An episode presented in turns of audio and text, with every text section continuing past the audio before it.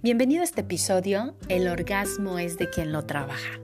Te saluda Patti González, sexóloga, coach de vida, terapeuta y escritora del libro Amor mío, te invito a disfrutarnos. ¿Has escuchado la frase de la tierra es de quien la trabaja? Pues ciertamente aplica para el orgasmo. El tener un encuentro erótico con alguien implica que lo que resulta del encuentro, tanto la diversión como la prevención de enfermedades de transmisión sexual, la planeación de no embarazos, es responsabilidad de los participantes y el orgasmo es responsabilidad de cada quien, así como lo escuchas. Cuando hablamos de un orgasmo, estamos haciendo referencia a las contracciones involuntarias, cíclicas y placenteras que se generan en el encuentro sexual contigo misma o con alguien más. ¿Sabes? El orgasmo de repente se ha vuelto la meta y se han olvidado que el propósito de un encuentro sexual es disfrutarte y disfrutar a la otra persona. ¿Qué sucede cuando el orgasmo se vuelve la meta? Te enfocas solamente a esto y tus expectativas son tan altas que puede suceder justamente lo contrario, es decir, es tanta la aprensión a lograrlo, a quedar bien, a sacar estrellita en tu desempeño sexual, que no disfrutas el encuentro y terminas inhibiendo tu placer y obvio afectando el placer del otro. Recuerdo la historia del amigo de mi amigo muy conocido, que me llama un día por la noche y me dice, amiga, ayúdame, estoy en un gran problema, estoy en una gran urgencia. Y la pregunta por sentido común que le hice fue, ¿estás bien? ¿Qué te sucede? Y lo que él responde, amiga, la chica con la que estoy saliendo, de la que te platiqué, con la que tengo más de siete meses, finalmente me dijo que sí aceptaba tener sexo y esto no se paró. Es decir, tuvo una disfunción eréctil. Le pregunté si había tomado alcohol, en qué cantidad o si había consumido alguna droga y su respuesta fue solo un par de copas, nada más. Tú sabes que no fumo tampoco.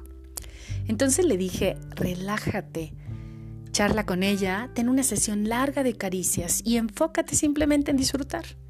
Olvídate por este momento de la penetración y todo cambiará. Y efectivamente así fue.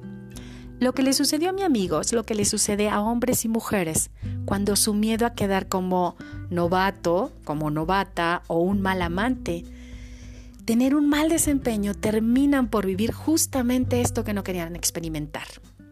Aquí aplica que lo que resistes, persistes.